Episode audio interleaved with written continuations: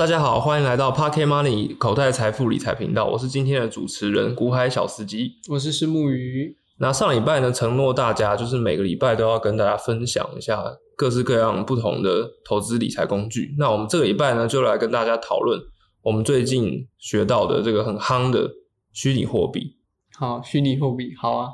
对，我们昨光是昨天比特币一天的涨幅就超过台币十万块，感觉真的很好赚。哦，那想要跟石木鱼请教一下，就是比特币它到底是什么东西？嗯，比特币严格来说，我们不得不联想到它一开始有一个概念叫做区块链啊。很多人会误以为区块链跟比特币是同一种东西，但严格来说，比特币其实是区块链这一种技术所衍生出来的一个系统，以及这个系统上的货币。对，那什么叫做区块链呢？简单来讲，区块链就是一个记账的城市记账的方法，哎，它非常的无聊，它就是把一堆的账本包装在一起，叫做一个区块，再把一个区块跟另外一个区块串在一起，依照时间顺序排列，就形成了区块链。在这样子的技术上，再加上后来我们所提到的共识演算法跟 P to P 这种艰深复杂的这个，我们就留给工程师去解释。但简单来讲，就是在区块链加上这样子的技术存在上，我们开发出了像比特币跟以太坊这样子的虚拟系统。那很有趣的事情是，第一代区块链的应用其实就是我们现在所熟知的比特币这个名字。其实对大家来讲还很陌生，但其实早在二零零九年金融海啸前后，就有一个匿名的人啊，或者是一个团队叫做中本聪，他提出了区块链应用在比特币这样子的一种虚拟系统。那后来也被正式的做出来了。但是后来有很多人认为呢，这个比特币其实是没有什么太多实质功能的一个虚拟货币，好像就记账而已啊。对对对，所以后来就有新的这个工程师团队开发出了第二代区块链的应用方式，而这种新的虚拟货币应用的呃区块链应用的虚拟货币系统呢，就称为以太坊。而在以太坊上面发行的货币呢，就叫做以太币，这构成了我们现在所理解的虚拟货币市场。可是为什么你刚刚讲说比特币没什么用？可是为什么大家还是要去炒它？这其实就跟你如果今天是元老级的发行了一个很旧很旧的，或是第一个做这件事情的人，感觉他就有一个非常殊荣的地位一样。那其实还有一个很有趣的设定，是因为比特币这个系统它有一个运算的规则，也就是全世界呢最多只会发行两千一百万颗比特币的单位。那因此在总限量。有限的情况下，越来越多的人认识到虚拟货币，而大家一一认识虚拟货币的时候，就去接触哦，原来比特币是第一种虚拟货币最普遍或流行的应用。大家想要去抢、想要去买、想要去投资的话呢，就会造成供给一致，但是需求越来越多，大家就去抢，抢了价格就会上升。但是你说现在这样子暴涨是不是一个不理性的涨幅？事实上是的，它其实已经超过了很多理性的范畴，但是。长久来看，我们还是可以发现，如果虚拟货币市场会持续成长的话，比特币还是有很可能面对更大的成长幅度，因为它的供给在它的规则底下已经很快很快的就被确定了。可是，那其他的货币它也有挖矿的机制吗？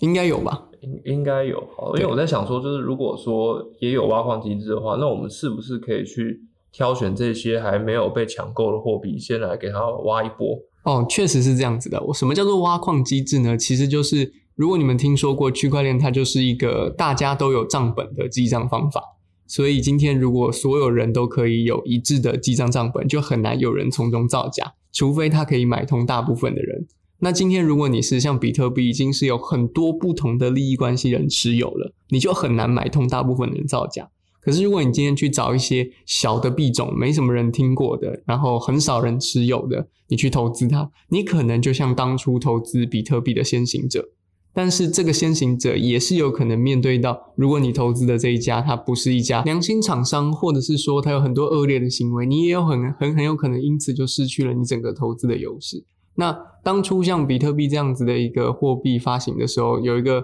很有趣的故事，就是曾经它是免费的，你可以只要登记了就可以去领。其实我们前几天办的一场活动里面，也有一位参与者，他似乎在参加讲座的时候领取到了免费的比特币，一颗整整似乎是一颗。如果它保存到现在都没有卖掉的话，很有可能现在已经价值将近呃一百五十万台币了。他就这样遗失了一个一百五十万。很有趣的一个现象是，如果你遗失了你的虚拟货币，你是没有办法再把，如果你找不到它的话，这个总量就是会不见的，就是你再也找不到这一颗跑去哪里了。这是一个非常有趣的现这。也是风险之一啦。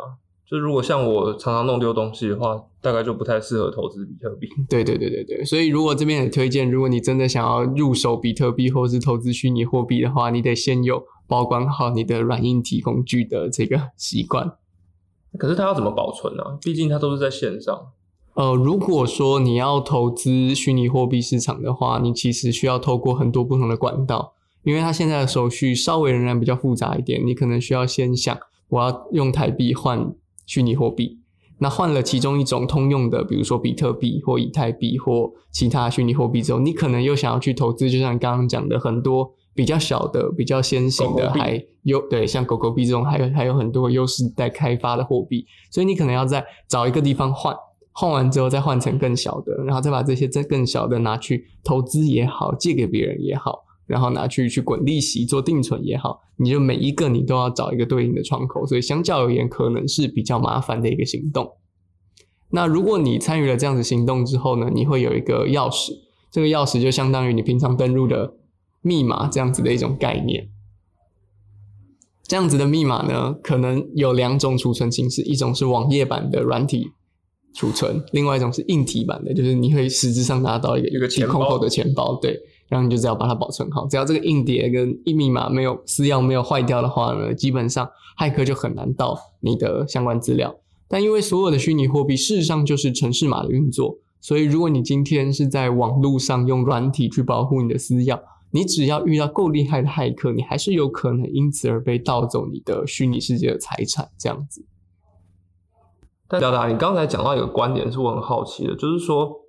有很多货币到目前为止，其实我们都还保有了先行者的优势。是的，哦但是呢，有没有可能有一天会变成像以前比特币那个样子？就是说这些货币它本来没什么价值，可是被有心人就是炒炒到非常高的地步，变成一个泡沫。啊，其实非常有可能。你看，所有的金融工具被开发出来，不就是变成现在这样子吗？那呃，区块链或者说虚拟货币这样子的市场，它仍然有趣，或者是有泡沫化的危机，很大一个原因就是因为它都是城市，它是全虚拟的一个世界。所以换句话说，呃，你在虚拟数位的资产里面做什么样子的事情，有的时候可能是跟现实脱钩的。比如说，有一些有钱人，他的财富来源可能不是这么的干净，或者是他可以在里面，他本身是个没有信用的人，可能他只要有钱去买了这笔资产，他可能就可以在里面开杠杆，去做很高杠杆比率的交易，或者是投资，或者是赌博的行为。那这样子会不会就因此而推高某一些价格，或者是制造某一些货币之间产生价差或泡沫呢？当然是非常有可能的这种状况啦。如果今天你想象一下，有一个人他携带着大量的假钞进到赌场，却没有人发现，然后他就把假钞这样子大把大把的压，大把大把的压，结果殊不知他还赚走了其他人的钱。那这样子会不会导致这间赌场其实事实上，赌场庄家本来都应该是赚钱的，但他赢的钱却多数都是假钞的时候，事实上他就亏钱了。如果一个赌场庄家都亏钱的话，这个赌场最终就会倒。那事实上它就是一个泡沫化的现象跟结果。所以听起来，比特币或者是虚拟货币的这个机制还没有那么稳定，所以应该还不会那么快的取代传统的金融。呃，应该是说它永远不会取代传统的金融，因为只要有呃人的需求，它就会牵涉到人的人性或者是人的一些其他非科技领域的一些表现。比如说，我们虽然知道有很多智能投资的工具，但我们还是很希望有人报名牌给我们，还是希望有理专亲口告诉我们说，诶，买这个可能比较好啊，你这样子规划是好的。那是因为我们信任由人传递出来的讯息。可是很多时候 AI 做的资讯，我会觉得啊。好像冷冰冰的，少了一点温度。那个东西事实上就是，呃，区块链或者说所谓去中心化金融，可能不会完全取代掉实际的中心化金融或实体金融体系的一个关键原因。那说到这个中心化还有人性的，啊，大家比较喜欢人性嘛？那石木鱼大大能不能跟大家分享几个啊，就是你听过的可能比特币它虚拟货币它诈骗的案例，或者是好的投资？嗯，其实简单来讲，这就是虚拟货币世界里面哈，你永远会看到有一些在牛市，所谓的牛市就是所有的虚拟货币普遍都上涨的时候，你可能就会听到有一些名不见经传的小型货币哈，比如说叫做。呃 X B Y B 或者是什么币的人就开始跑出来说：“哎，你要投资啊，你要去挖矿啊，你要去领这个币啊，你要去参加活动啊，你要去介绍更多人来。”它就有一点点类似于传销这样子的一种概念，但是没有任何一个币只有牛市没有熊市的，也就是换句话说，它永永远是有可能跌的，因为在牛市的时候，可能绝大多数的货币都会跟着大行情市场而上涨。所以这段过程当中，就会有很多人试图透过拉拢很多的人，来把一些本来不值钱的货币或没有其他功能的货币推高。但是在熊市的时候，让这些去帮他推高的人承担损失。所以这就是一个很明显的诈骗骗局。同样的诈骗骗局也包含了，呃，在整个